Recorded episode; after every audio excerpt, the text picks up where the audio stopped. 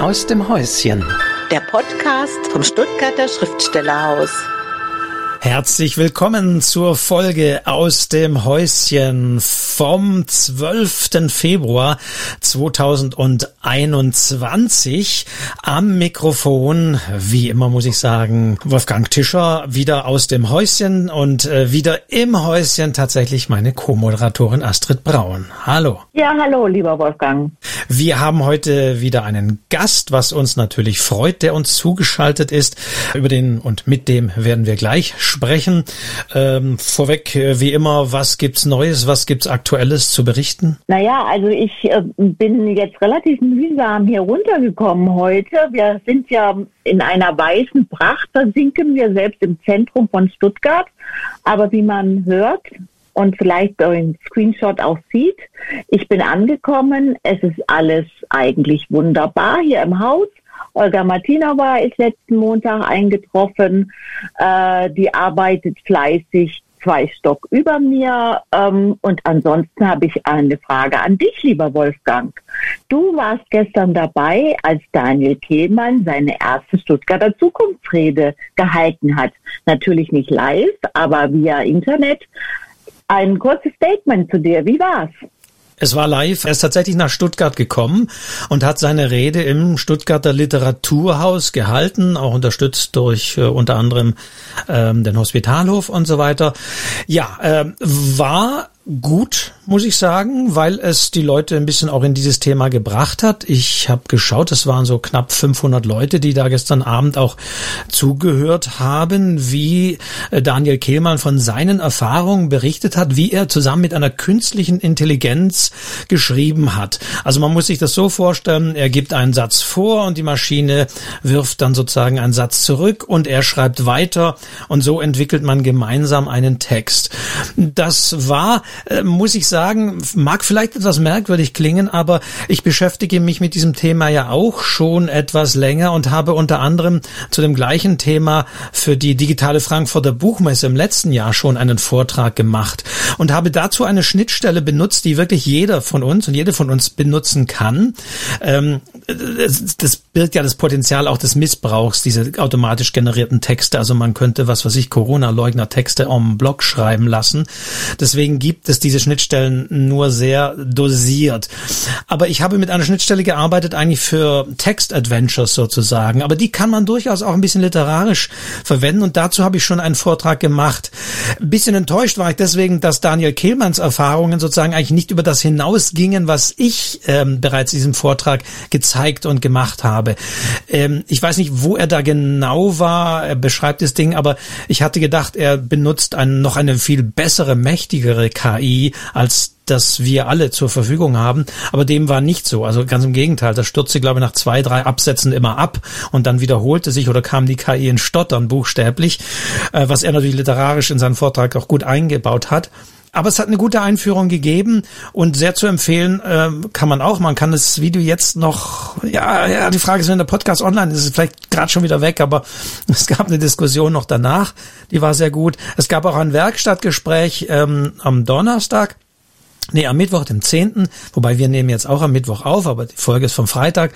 Aber äh, das war schon sehr interessant, weil Kehlmann, das ist immer sehr wohltuend, finde ich, an seiner Person, äh, jetzt nicht so wahnsinnig sich überhöht oder auch die Rolle des, des, des Schriftstellers, des Literaten und der auch sehr offen ist, ja, er, also er hat sich vorhin auch so schön verplappert, als er dauernd gesagt hat, ja, und Amazon ist der Vorteil, wenn ich Bücher bei Amazon bestelle, oh, oh jetzt habe ich offengelegt, dass ich bei Amazon bestelle, nein, nein, nur E-Books E-Books, nur E-Books und so weiter. Also das war auch sehr schön. Also er ist sehr, sehr offen natürlich all diesen Dingen auch ähm, und, und auch äh, und Computertechnik und und das macht das Ganze äh, sehr sehr erfrischend, dass man nicht den Eindruck hat, da redet jetzt einer aus der aus der wahnsinnig literarischen hohen Welt und kommt in Kontakt mit mit KI und ist da irgendwie ja wahnsinnig distanziert oder oder oder erhaben über dem Ganzen. Nein, also er er hat sehr gut Vor Nachteile, er analysiert und das macht das Ganze sehr wohltuend. Also alles in allem äh, kann man sich das durchaus nochmal anschauen, so man noch kann. Ansonsten erscheint ja im Klett-Cotta Verlag auch diese Rede, diese erste Stuttgarter Zukunftsrede gedruckt als Buch und als E-Book, glaube ja. ich auch, ja. Ja, gut, vielen Dank für diese sehr präzise, gute Zusammenfassung. Ähm, ja, ich bin, ich konnte leider nicht äh, zuhören, ich konnte nicht teilnehmen, aber vielleicht schaffe ich es in den nächsten zwei, drei Tagen, das noch anzuhören. Natürlich steht so im Hintergrund immer so ein bisschen die Frage, ähm, ist das jetzt eine Konkurrenz, eine KI für den wirklichen Autor? Äh, ist da irgendwie, ist er da ein bisschen drauf eingegangen äh, oder war das überhaupt nicht eine Fragestellung, die ihn interessiert hat? Naja, das Thema ist äh, natürlich allgemein interessant, weil ja immer die Frage ist, ähm, also es wurde auch der von uns ja schon auch mal besprochene Michael Mahr erwähnt, der ja in seinem Buch äh, Die Schlange im Wolfspelz ja den Stil analysiert und äh, die Frage nach Stil und was macht äh, das Unverwechselbare eines Schriftstellers aus, kann man ja, und darüber haben die heute Morgen auch gesprochen, kann man ja auch so ein bisschen deuten. Gibt es so eine Art Algorithmus? Gibt es den Kafka-Algorithmus? Gibt es den, was weiß ich, Thomas Mann-Algorithmus oder sonst wie? Also ähm, da, sagen wir auch, dass wir, dass das Autoren ja gewisse Regeln haben, an denen man sie vielleicht erkennt und so weiter und so weiter. Also das wurde schon thematisiert. Auch die Fragestellung, äh, geht es jetzt nur um Sprache zum Beispiel? Oder wie sieht es tatsächlich mit relativ einfachen Sachen wie einem Krimi aus oder vermeintlich einfachen Sachen. Es gibt einen Mörder, es muss irgendwie aufgeklärt werden. Also geht es auch um Plot-Geschichten. Da kann also nicht nur sprachlich, sondern kann äh, auch eine KI einen Plot äh, intelligent entwickeln. Also das ist schon sehr vielfältig. Ähm, noch sind wir nicht ganz so weit. Dem würde ich mich auch anschließen. Aber ich denke, gerade einfache Sachen lassen sich dann doch bald sehr gut ähm, generieren. Also ich sage ja immer, der, der Liebesroman, also auch da, der Groschenroman folgt ja auch sehr strengen Regelungen, sowohl sprachlich als auch inhaltlich, äh, was weiß ich, auch, auch von der Figurenbezeichnung und der Zahl der Figuren, da gibt es auch ganz klare Regeln für die Autorinnen, die das schreiben. Und so etwas lässt sich sicherlich dann am ehesten von einer KI okay. irgendwann mal umsetzen. Alexa, spiel mir ein Lied. Ja, das ist ja schon sozusagen die einfachste Version der KI.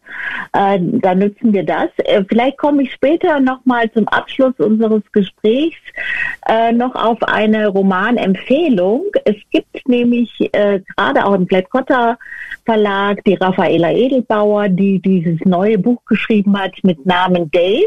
Vielleicht können wir darüber nochmal kurz sprechen am Ende, weil ich mich jetzt wirklich freue, dass wir einen realen Autor heute zu unserem Gespräch eingeladen haben, der auch äh, über sehr viel Erfahrung schon verfügt beim Verfassen von Romanen, aber auch tätig ist als ein Lehrender äh, von Schreibwerkstätten.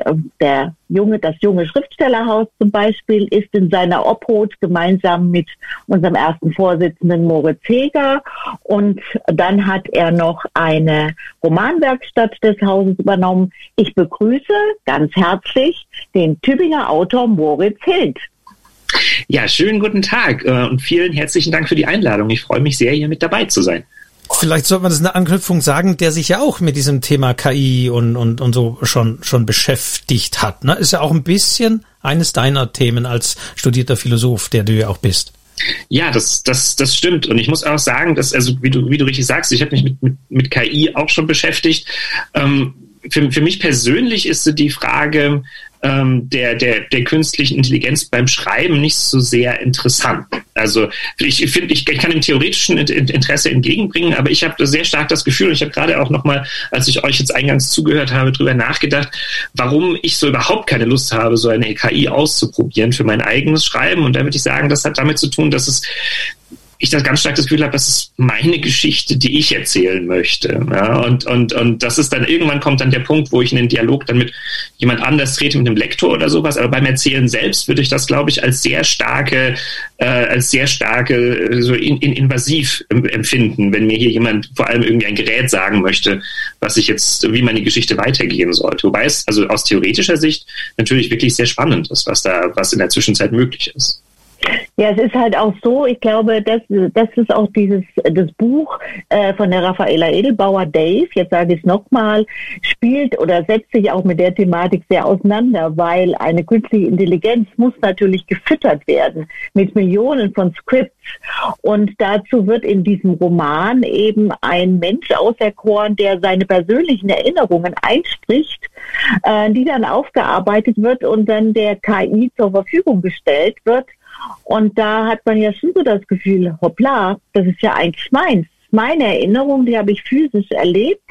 Ich will eigentlich nicht, dass die in irgendeiner äh, Form benutzt wird, um eine KI damit zu füttern. Ja, also das nur ganz in Klammern. Also wir, glaube ich, konzentrieren uns heute auf die persönlichen Erfahrungen äh, als Schreibender, als Lehrender und äh, lassen das KI-Thema vorerst mal ein bisschen fallen und ähm, sind froh, dass wir so ins Gespräch finden können. Ja, fangen wir mal an damit, dass du, Moritz Hild, ähm, ein Mitreißiger, promovierter Philosoph, äh, bereits zwei Romane veröffentlicht hast im Verlag Du Tinter. Wir weisen aber nochmal darauf hin später. Und eben gemeinsam mit Moritz Heger vor anderthalb Jahren das junge Schriftstellerhaus ins Leben gerufen hast. Erzähl doch mal ein bisschen darüber. Das junge Schriftstellerhaus gibt es, genau wie du gesagt hast, seit September 2019 am ähm, Stuttgarter Schriftstellerhaus und es ist eine Schreibwerkstatt für Jugendliche und junge Erwachsene. Also unsere Zielgruppe ist ungefähr zwischen 15 und 19. Und ähm, das ist, wir, wir treffen uns, ich mache das zusammen mit Moritz Heger, wie du schon sagtest, und wir treffen uns einmal im Monat mit denen und wir haben also quasi so eine kontinuierliche Werkstatt, die sich über, ähm, der Spannungsbogen zieht sich eben über ein Jahr, gewissermaßen das Schuljahr begleitend, weil eben so ziemlich alle unserer Gruppe Schülerinnen und Schüler sind oder es eben bis vor kurzem waren. Ähm, und in diesen, in diesen, in diesen regelmäßigen Treffen geht es so ungefähr, könnte man sagen, eigentlich um drei verschiedene Dinge. Äh, ich würde gerne noch ergänzen, es ist ganz wichtig, äh, den Zuhörerinnen zu erläutern, die mussten sich alle mit Text bewerben. Also das sind nicht irgendwelche Jugendlichen, die denken, sie könnten ein bisschen äh, da schreiben oder für ihr Abi-Aufsatz üben, sondern es war eine relativ harte Auswahl äh, über die Texte. Genau. Das nur so als kleine Vorab-Ergänzung. Ja. Richtig, genau. Also wir, es, es, es, man musste sich mit äh, literarischen Texten bewerb, äh, bewerben. Und ähm, nach dem ersten Jahr ähm, haben, sind ein paar dabei geblieben. Andere sind aus verschiedenen Gründen dann eben in die, in die, in die, in die Welt wieder zurückgegangen, äh, äh die jenseits des Stuttgarter Schriftstellerhauses liegt. Ähm, und ein paar neue sind dazugekommen, jetzt im äh, Herbst 2020. Also wir sind jetzt schon im zweiten Jahr des jungen Schriftstellerhauses. Und ähm, wieder gab es den Auswahlprozess und wieder haben wir eine sehr spannende und ähm, vor Kreativität nur so sprühende Truppe. Und wie ich schon sagte, also es sind letztlich setzt es sich zusammen aus drei Bestandteilen, ähm, aus theoretischen Inputs, die wir geben, wo wir also auch mit den ähm, Teilnehmenden davor besprechen, was interessiert sie. Jetzt zum Beispiel unsere Februarsitzung wird zum Thema Dialog sein. Ähm, und da werden wir dann auch erstmal theoretisch ein bisschen drüber sprechen. Also was ist ein Dialog? Was für Formen gibt es im Dialog zu schreiben? Was ist wichtig dabei? Also theoretische Werkstattgespräche. Ähm, dann lesen wir auch gemeinsam Texte, also auch literarische Texte, sprechen darüber und den größten Bestandteil macht natürlich aber das eigene kreative Ausprobieren, Schreiben aus. Und im am Ende mündet eben dieses Jahr äh, auch in eine Anthologie. Also von allen äh, Teilnehmenden gibt es dann eine kleine Erzählung oder Gedichte, je nachdem. Und die erste Anthologie haben wir im äh, Sommer vergangenen, also vergangenen Jahres, ja, Sommer vergangenen Jahres veröffentlicht. Und die nächste soll eben jetzt diesen Sommer dann wieder als quasi Endprodukt dieses äh, gemeinsamen Jahres entstehen. Also wer möchte, kann sich übrigens diese Anthologie mit dem Titel Taumel äh, auch mal anschauen oder bestellen bei uns. Also ich könnte ganz gut welche verteilen oder verschicken gegen eine kleine Unkostenpauschale. Äh, schauen Sie einfach auf unserer Website www.stuttgarter-schriftstellerhaus.de äh, unter dem Titel Taumel und da finden Sie diese Anthologie. Es lohnt sich wirklich da mal reinzuschauen. Ist es denn so, dass man in jeder Sitzung, die ihr macht, äh, dass die äh, alle Leu alle Teilnehmerinnen äh, zu Wort kommen, Text, ihre Texte vorstellen da konzentriert ihr euch immer auf einen Text und die Gruppe spricht dann gemeinsam über diesen einen Text. Wie kann man sich das vorstellen? Naja, wir versuchen natürlich in unseren Treffen auch Abwechslung herzustellen. Und gerade jetzt, also unsere Treffen finden monatlich statt und haben auch im letzten Jahr monatlich stattgefunden. Das hieß aber natürlich und heißt auch jetzt gerade, dass wir die digital stattfinden lassen. Und auch da tut natürlich eine gewisse, eine gewisse Abwechslung gut. Das heißt, wir haben Sitzungen, wo wir zum Beispiel so eine Art von Hausaufgabe davor hatten. Ähm, und die besteht dann quasi zu 80 Prozent daraus, dass möglichst alle wirklich ihren Text vortragen und wir im Plenum darüber diskutieren. Aber Dafür ist natürlich nicht immer Zeit, weil wir auch nur diese zwei Stunden pro Monat eben haben und die entsprechend unterschiedlich auch füllen wollen.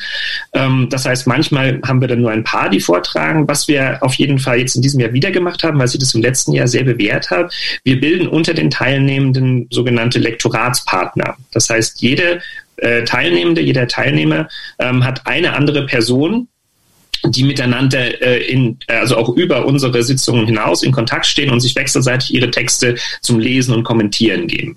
Und das haben wir im ah, letzten Jahr festgestellt. Das ist auch ein sehr wichtiger ähm, Prozess. Natürlich, wenn man, weil es geht auch darum, wie überarbeitet man selber einen Text ne? und wie, mit, wie, wie schafft man das eben mit diesem neuen Blick, den man braucht, um den eigenen Text zu überarbeiten, also diese Distanz zum eigenen Text einzunehmen. Und das geht in diesen Zweierdynamiken auch sehr, sehr spannend und ähm, ist, glaube ich, auch sehr bereichernd für die Jugendlichen, die da mit dabei sind. Ist es denn so, dass da wirklich sehr unterschiedliche Textformen zur Sprache kommen? Also gibt es den Lyriker bei euch, also die Lyrikerin? Gibt es jemand, der Dialoge gerne schreibt oder jemand, der nur Personales erzählen bevorzugt? Ist da alles so dabei? Naja, ich, ich, würde sagen, die meisten von bei uns sind noch so, ähm, also sind und sehr, sehr offen, was verschiedene Formen angeht. Und das würde ich sagen, ist auch ein großer Unterschied zu den äh, meinen Erfahrungen in den Schreibwerkstätten mit Jugendlichen. Ich mache darüber hinaus auch noch in anderen Kontexten Schreibwerkstätten mit Jugendlichen, zum Beispiel beim Projekt Schulbrücke Weimar, das jetzt auch in diesem Jahr stattfinden soll, stattfinden wird hoffentlich. Und ich mache auch Schreibwerkstätten mit Erwachsenen. Und ein großer Unterschied ist, dass ähm, für gewöhnlich die, die Jugendlichen Jugendlichen sehr viel ähm, offener und interessierter noch an verschiedenen Formen sind. Natürlich, weil es noch ein stärkeres Ausprobieren äh, gibt. Und das ist auch was, was wir versuchen, ihnen nahezulegen. Also unsere letzte, unsere Januarsitzung zum Beispiel dreht es sich um Poesie um Lyrik. Und da hatten wir sie dann auch, also hatten wir auch so ein, so ein, so ein äh, Impuls, so ein im, im Impulsschreiben äh, äh, Episode quasi eingebaut. Das heißt so, hier habt ihr ein Thema vorgegeben, jetzt probiert mal da was Lyrisches drüber zu schreiben. Einfach mal zu gucken, klappt das, klappt das nicht. Und, ähm, und das ist sehr. Also es gibt schon also auch, es gibt also quasi Hausaufgaben, Schreibaufgaben, ja. ja. Richtig, ja. es gibt sowohl Schreibaufgaben, die wir während der Sitzung machen, so, also jetzt habt ihr zehn Minuten und bringt mal was zu Papier, ähm, als auch Dinge, die sie dann für die nächste Sitzung vorbereiten müssen. Und was aber sehr spannend ist zu sehen, und gerade bei denen, die jetzt das zweite Jahr mit dabei sind, ist, dass man so mehr und mehr den, den, den, sich der Sound rausschält, ja, oder der, oder der Stil, äh, Wolfgang, darüber, du hast vorher über das Wort Stil gesprochen, ja, dass sich das so rauszuschälen scheint, man den Eindruck, ja, man erkennt die Texte wieder. Ja, einerseits natürlich an den Themen, die sie interessieren, aber andererseits auch, dass die Sprache, dass sie so die Sprache finden, in der sie erzählen wollen. Das ist natürlich wunderschön. Ja, das ist, kann ich mir vorstellen, das ist auch dieses Gefühl, denke ich, was man als Unterrichtender auch äh, schätzt und sehr mag. Ne, wenn man so spürt, da ist ein Funke übergesprungen und da ist eine kleine Saat gesetzt worden und die kann sich dann entfalten. Ja. ja. Welche, welche Motivation haben denn die äh, Teilnehmenden, die, die, die, diese Jungen? Also sehen die sich dann auch äh, als Schriftstellerin, Schriftsteller irgendwann oder, oder äh, wie, wie, was hörst du denn daraus? Aus welchen Gründen nehmen die denn teil? Ja, ähm, also ich glaube, wir haben generell in Deutschland ein großes Problem damit, dass niemand sagen kann, ich möchte gerne Schriftsteller werden. Ja, die, die, Woran liegt das? Naja, die Reaktion, ich habe das auch persönlich erlebt, äh, die Reaktion fällt meistens nicht positiv aus. Also man bekommt meistens nicht zu hören, oh Mensch, spannend, ja, oder das ist ja interessant. Ah. Ähm, es gibt natürlich diese Menschen, aber für gewöhnlich, glaube ich, herrscht eher ein, ja, oha, und womit willst du sein Geld verdienen? Oder aber das ist aber keine gute Idee. Oder mir ging es dann so, ich, ich hörte dann, oh, es ist ja eine ganz dumme Idee. und, und das ist tatsächlich bei den Jugendlichen ein Problem. Ja, aber gerade, ähm, Wolfgang, um auf deine Frage zurückzukommen, die, die trauen sich nicht wirklich zu sagen, ich möchte das, ich möchte gerne Schriftstellerin oder Schriftsteller werden, weil man das Gefühl hat, dass es irgendwie, das ist nicht anerkannt. Das ist was, was man eher so hobbymäßig vielleicht macht. Und wenn man dann, also je, je länger sie, also am Anfang ist das recht diffus, aber je länger sie dabei sind, dann gibt es schon welche, die sagen, nee, ich, ich möchte das machen. Und wir haben jetzt auch einen dabei, die, die ähm, hat vor, sich in Leipzig zum Beispiel zu bewerben. Ähm, also quasi wirklich dann eben auch das, das kreative Schreiben zu studieren. Aber es ist generell eben so, dass es da sehr viel, also dass man da sehr, sehr, sehr zögerlich ist. Und ich glaube, was die generell die Motivation angeht und so, auch wenn ich mich dran erinnere, wie ich in dem Alter geschrieben habe, man fühlt sich erstmal sehr alleine damit, dass man, man hat eben Texte, die schreibt man, die gibt man vielleicht noch der besten Freundin, dem besten Freund oder den Eltern, die sagen immer, ach, wie schön, was du da machst. Ähm, aber man hat keinen Resonanzraum so richtig dafür. Und das ist eben, das war mit auch, auch Impuls für, für Moritz Heger und mich, dieses junge Schriftstellerhaus ins Leben zu rufen, zu sagen, aber lasst uns so versuchen, so einen Raum ähm, zu bieten, wo man eben auch, wo sie für diese, wenigstens für diese zwei Stunden im Monat Schriftstellerinnen und Schriftsteller sein dürfen. Also finde ich ganz wichtig, dass wir das auch nochmal betonen, weil in an, allen anderen Künsten, sei es in der Malerei oder in der Musik, ist es ja gang und gäbe, dass man relativ schnell auch auf die handwerklichen Probleme kommt und Leute äh, gezielt unterrichtet, damit sie die Fertigkeiten ausbauen. Ja, nur beim Schreiben, gut, das ist diese typisch sehr deutsche Diskussion darüber, äh, dieses kann man schreiben lernen. Äh, natürlich äh, braucht man eine Begabung, das ist in allen Künsten so, aber man braucht auch viel Übung. Äh, man muss wirklich äh, feilen an bestimmten Dingen und ähm, das, das Unterrichten von kreativem Schreiben ist ja in Deutschland eigentlich erst vielleicht seit inzwischen 20 Jahren doch ein bisschen besser eingeführt. An amerikanischen oder englischen Universitäten ist das ja gang und gäbe, dass auch die wirklich guten Autorinnen und Autoren Creative Writing unterrichten und auch mit dem Unterrichten weniger Berührungsängste haben, als das bei uns der Fall ist. Ja, irgendwie kursiert bei uns doch noch so ein bisschen diese, äh, das Genie arbeitet in der Klause unterm Dach äh, an seinen Büchern und äh, ist alles irgendwie ein bisschen geheimnisumwoben.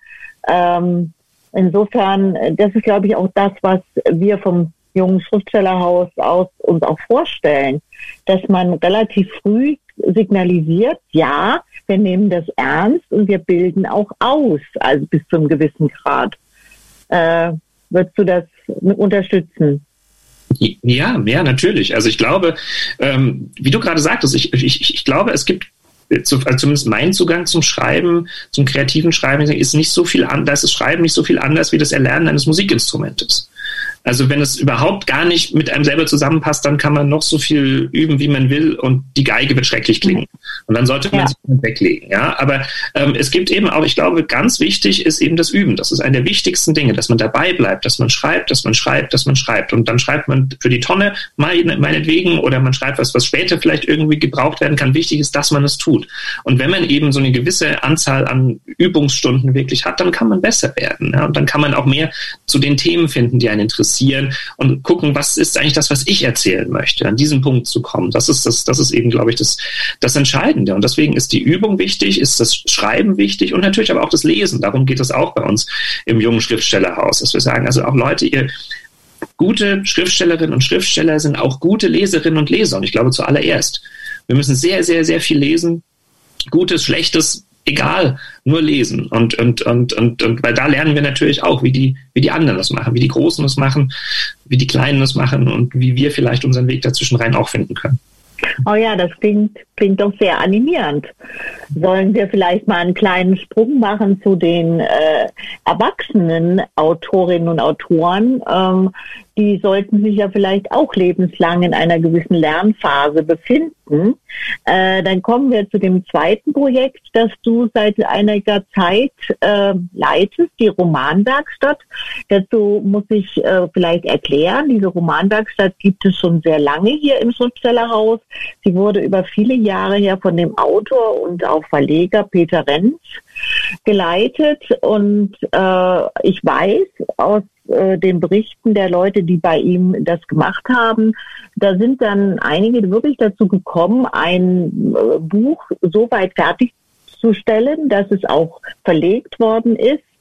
Ähm, und diese Gruppe ist seit ein, zwei Jahren ähm, nicht mehr so richtig, ähm, ja, hat keinen Leiter mehr gehabt. Und diese Gruppe hat versucht, sich selbst zu organisieren. Und dann tauchte dann doch das Bedürfnis aus, jemanden zu finden, der diese Leitungsfunktion wieder ausübt. Und ähm, da gab es verschiedene Testphasen. Und äh, du hast dann mal äh, dein, deine Vorstellung der, den Gruppenmitgliedern erläutert. Und die haben dich kennengelernt und haben dann gesagt, ja, äh, mit dem Moritz Hild können wir uns das sehr gut vorstellen und jetzt seit einiger Zeit äh, funktioniert das wieder und erzähl mal, wie da die Voraussetzungen sind, welche Menschen da zusammenkommen, ob die schon fertige Projekte haben oder ja Sachen, die sie wirklich, wo sie wirklich dran sitzen, schon seit einiger Zeit und die fertigstellen wollen. Wie sieht es aus?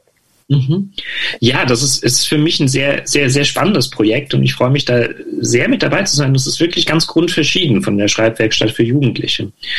Weil natürlich die, die, die Leute, die, mit denen ich jetzt zu tun habe, ähm, in der Romanwerkstatt und auch in anderen Schreibwerkstätten für, für Erwachsene sind meistens eben Leute, die ähm, sagen wir zumindest die, die, die, die Mitte des, des Erwerbslebens schon hinter sich haben ähm, und, und dann aber irgendwie, sei es und aus, aus ganz verschiedenen Motivationen heraus, äh, auf, auf die Idee kommen, was zu schreiben. Also manche haben natürlich eben, wie du sagtest, haben auch schon, also machen, machen die, die betreiben Schriftstellerei, andere wollen damit anfangen und haben gesagt, irgendwie, das ist was, was mich schon lange beschäftigt und ich möchte da gerne mich jetzt mal äh, hinsetzen. Und das finde ich all, also all diese Motivation, egal welcher, welcher Art sie sind, finde ich ganz wunderbar. Ähm, sich Zeit zu nehmen, das ist immer gut, glaube ich. Ähm, also da spricht dann auch der, der, der, der Philosoph aus. Sagen, sich selber Zeit zu nehmen für die Dinge, die einem wichtig sind ist nicht leicht und ist enorm wichtig. Ähm, und das heißt, die Leute, mit denen ich da zu tun habe, die haben meistens, also vor allem jetzt natürlich in der Romanwerkstatt,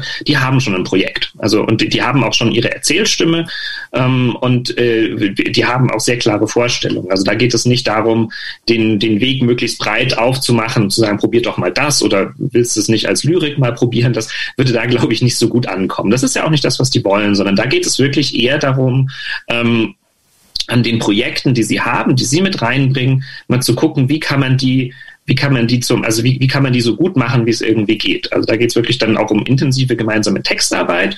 Und ähm, manchmal ist es dann wirklich, also es ist so, dass ich dann eben ein oder zwei Kapitel bekomme, jetzt gerade nächsten Samstag, also am 13. werden wir uns das nächste Mal treffen. Das heißt, ich bin gerade auch in der Vorbereitung.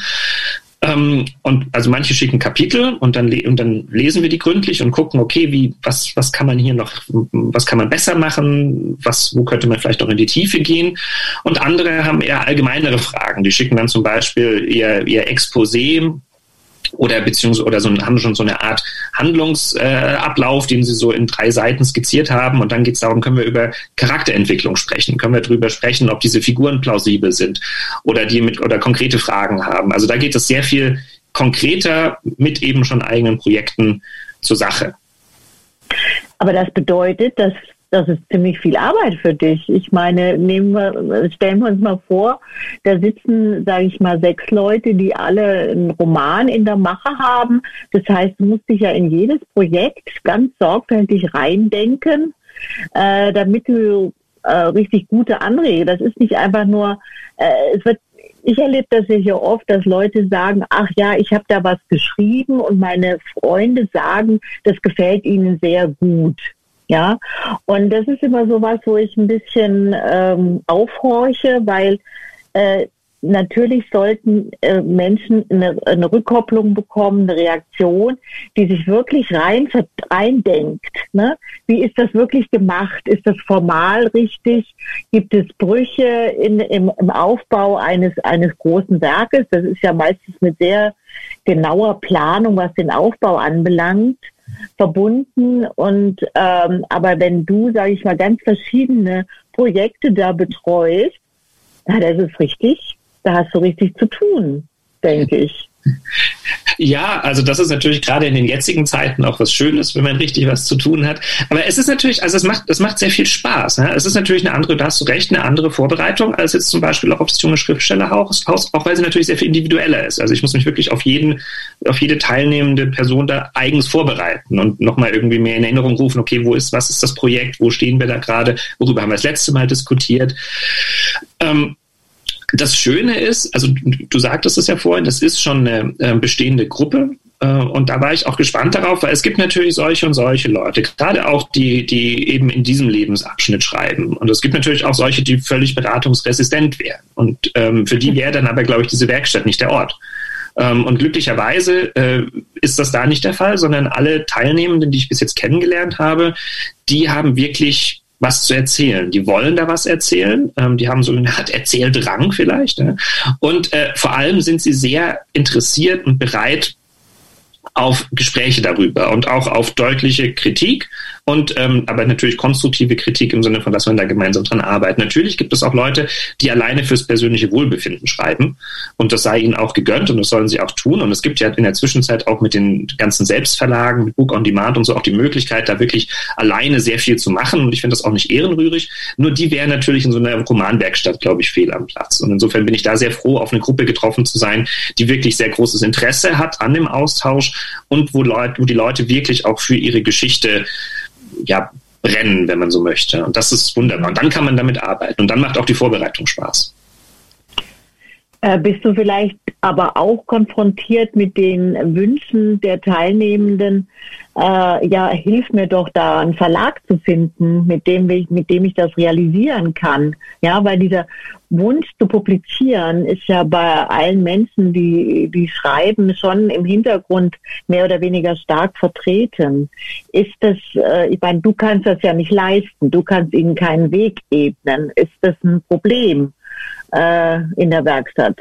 Ja, bislang war es noch keines und ich, ich schätze die eigentlich jetzt auch nicht so ein. Aber also ich denke, was, was wir eher vielleicht mal machen könnten, wenn es dann, also wenn es, wenn es so ein Interesse gäbe aus der Gruppe heraus, dann könnte man natürlich mal über Exposé sprechen und über wie, wie, wie findet man, wie, wie sucht man Verlage, geht man über, ähm, sucht man irgendwie Agenturen ähm, oder schreibt man die Verlage direkt an, wobei ich natürlich da auch alles andere als ein Patentrezept habe. Aber ich kann meine Erfahrungen weitergeben. Ja, das ist das, was ich dann könnte. Aber das war bislang, spielte das eigentlich keine Rolle.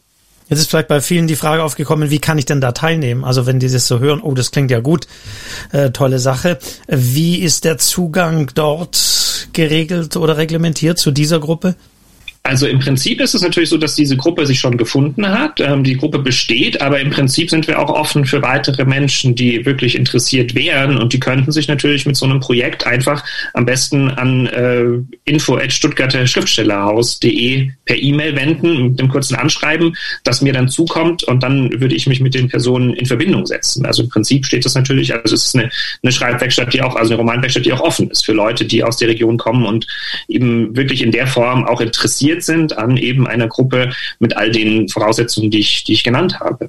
Vielleicht sollten wir schon nochmal ergänzen. Geplant ist natürlich sowohl beim Jungen Schriftstellerhaus als auch bei der Romanwerkstatt, dass wir irgendwann mal wieder hier im Haus tagen können, weil das sind zwei Formate, die also, sage ich mal, auch von der Platzvorstellungen durchaus hier im Haus stattfinden sollen, können.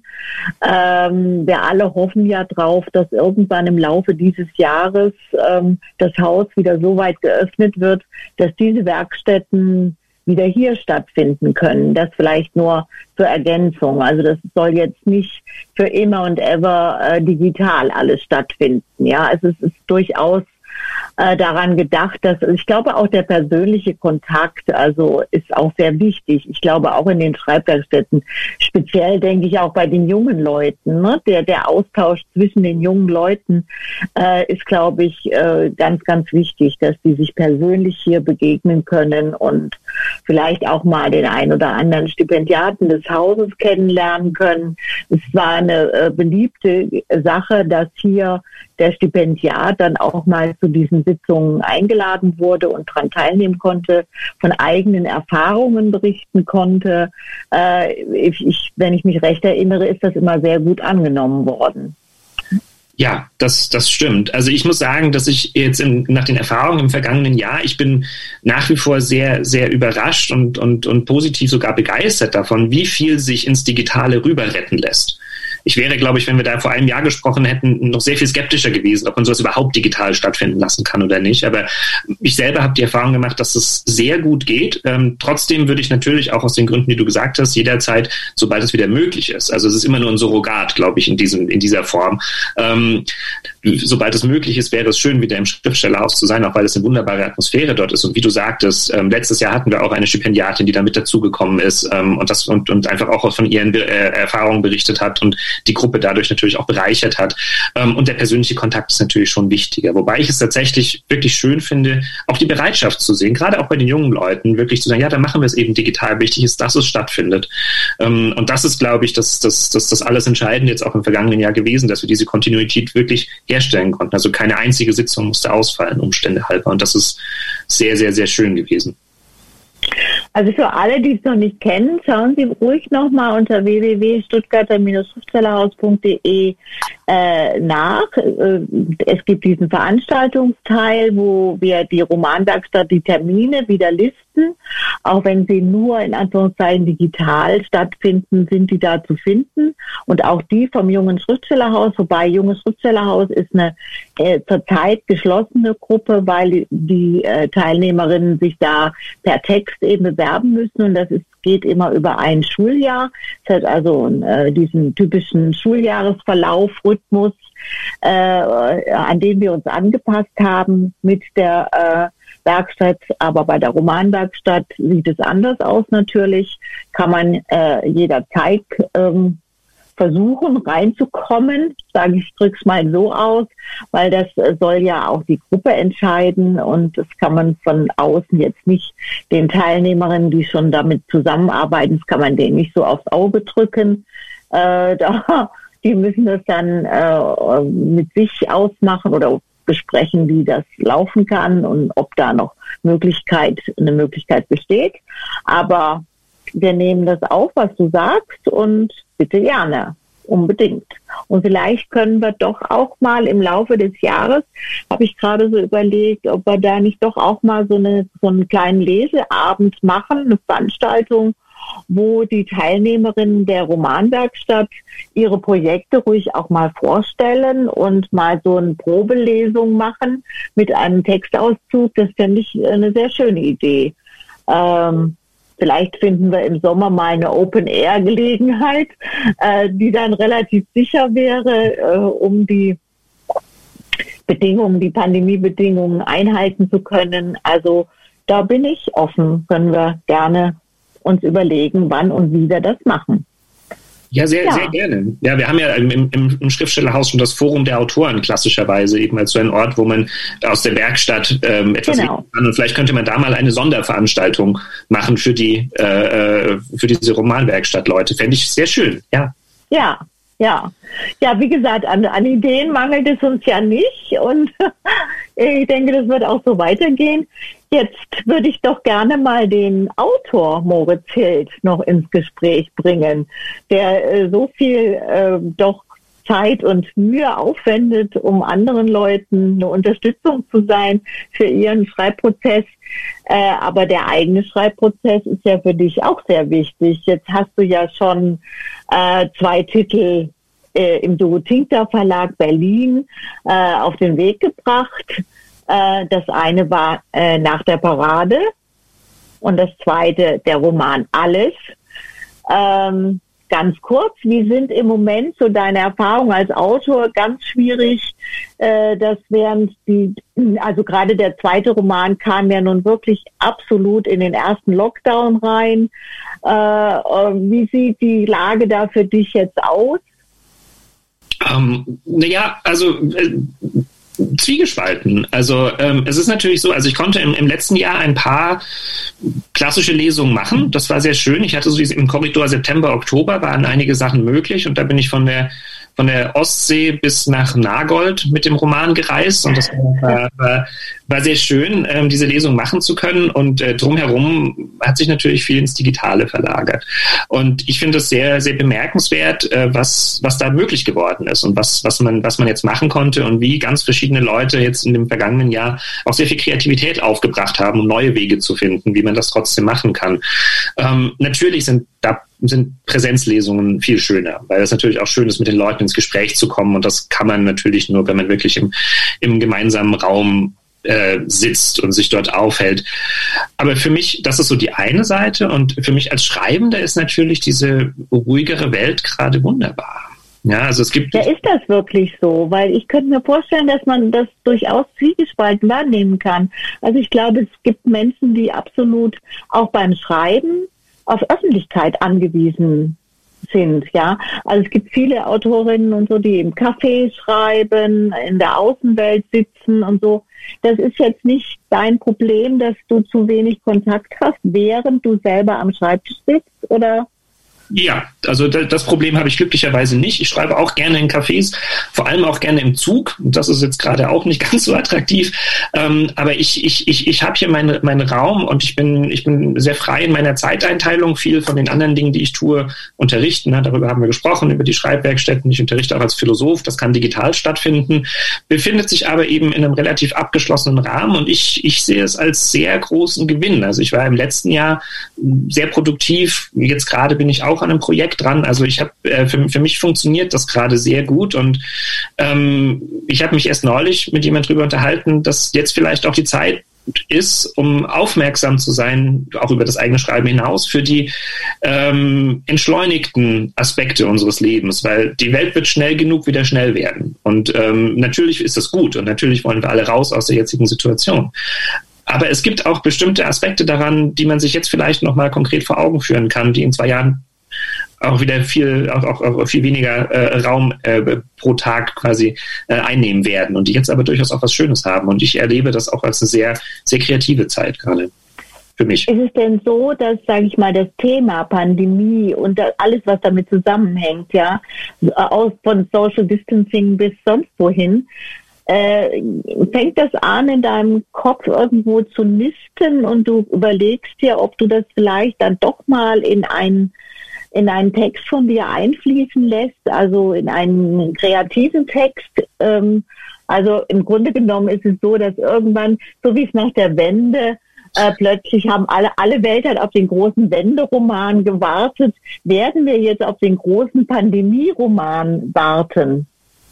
Ja, ich werde ihn nicht liefern. Ja, also, ich glaube, genug werden das vermutlich versuchen oder werden das machen. Ich ich nicht. Also ich habe, ähm, ich, ich, es interessiert mich literarisch nicht. Ja, also es ist ähm, mag, mag, mag sein, dass es daran auch viel zu erzählen gibt. Das ist nicht so sehr meins. Mich, mich, mich interessieren andere Dinge. Es ist gleichwohl tatsächlich, ähm, obwohl ich das jetzt sage, äh, der, der bildet das einen gewissen Hintergrund für eine, für eine, für eine äh, kurze Erzählung, die ich geschrieben habe, die jetzt im Frühjahr in Österreich veröffentlicht werden wird. Ähm, aber die Pandemie, also für mich ist die Pandemie nur als Hintergrund interessant. Zum Beispiel in dieser Erzählung geht es darum, dass zwei Leute überraschenderweise ein Autokinoerlebnis haben. Und Autokinos war eben was, was im letzten Jahr durch die Pandemie Pandemie okay. durch den Lockdown wieder, wieder, wieder aktuell wurde. Aber das sind eher die Kontexte, in denen mich die, die Pandemie interessiert, dass plötzlich wieder irgendwelche neuen Formen von Begegnungen möglich wären, nicht die Sache selbst.